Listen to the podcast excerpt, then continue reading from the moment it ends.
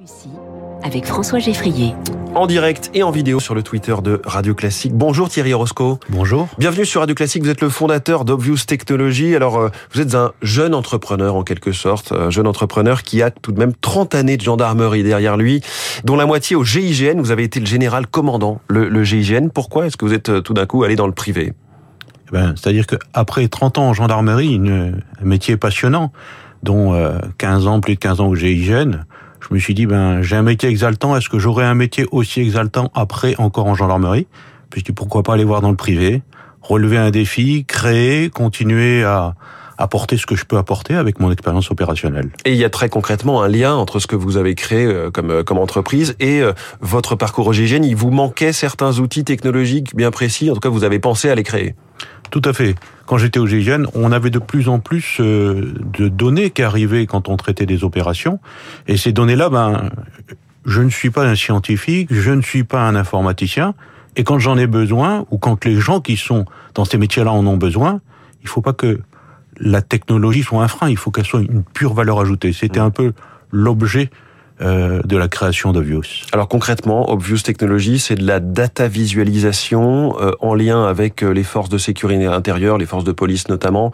Quel est, euh, comment vous décririez votre produit? À quoi ça ressemble? Eh ben, on s'est inspiré des jeux vidéo et des smartphones.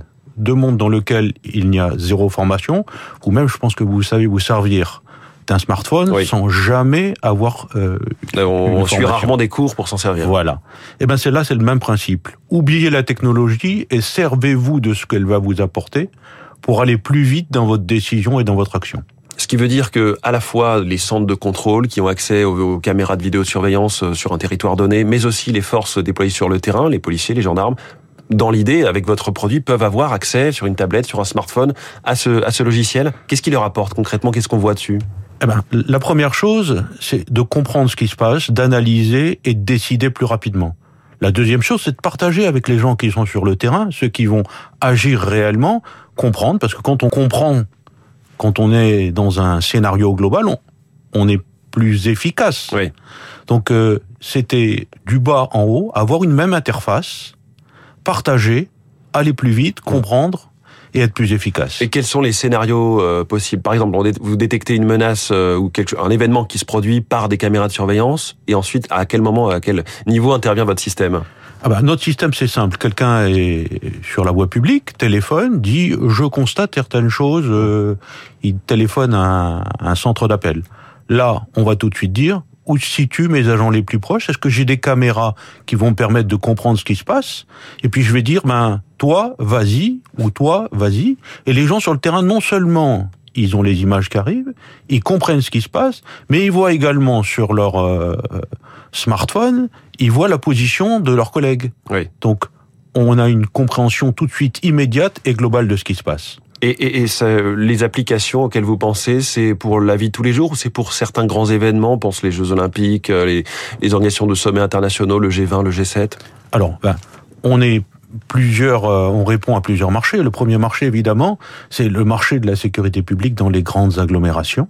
Le deuxième, c'est celui des grands événements. On a couvert euh, euh, Dubaï Expo 2020, euh, vous L'expo parliez Dubaï universelle. tout à l'heure, Oui. l'Expo universelle de Dubaï l'année dernière.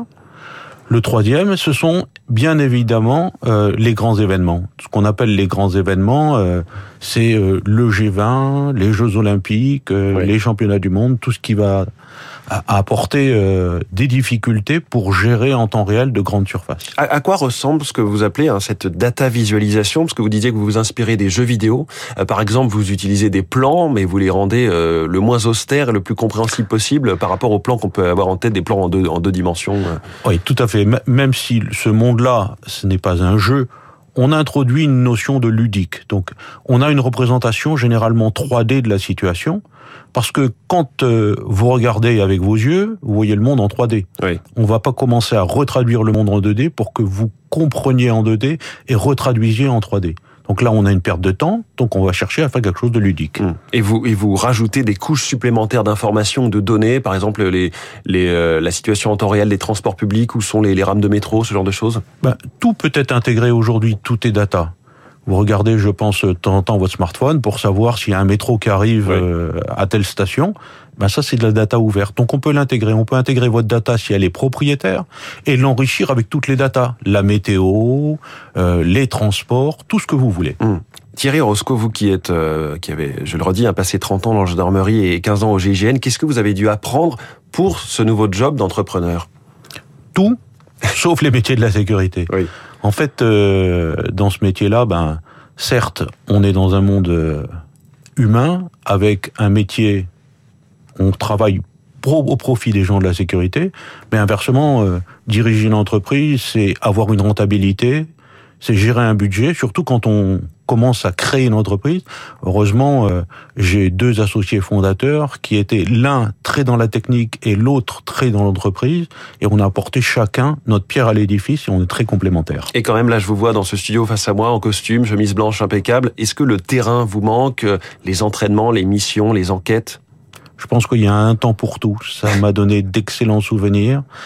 Euh, j'ai vécu une aventure extraordinaire. Je pense une aventure humaine extraordinaire.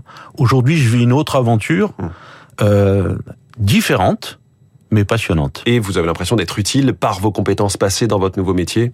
Tout à fait, parce que quand on voit les utilisateurs qui sont contents d'utiliser nos produits, on se rend compte qu'on apporte vraiment quelque chose. Bah, félicitations en tout cas Thierry Roscoe, le fondateur d'Obvious Technologies, l'ancien patron du GIGN. Ce matin, dans le studio de Radio Classique, ça fait quand même une petite pression quand on est face à un ancien gendarme d'élite, mais ça va, il est resté tout à fait euh, courtois avec moi. Merci. merci beaucoup. Et merci d'être venu dans, dans Comment j'ai réussi l'ici 56 dans quelques instants.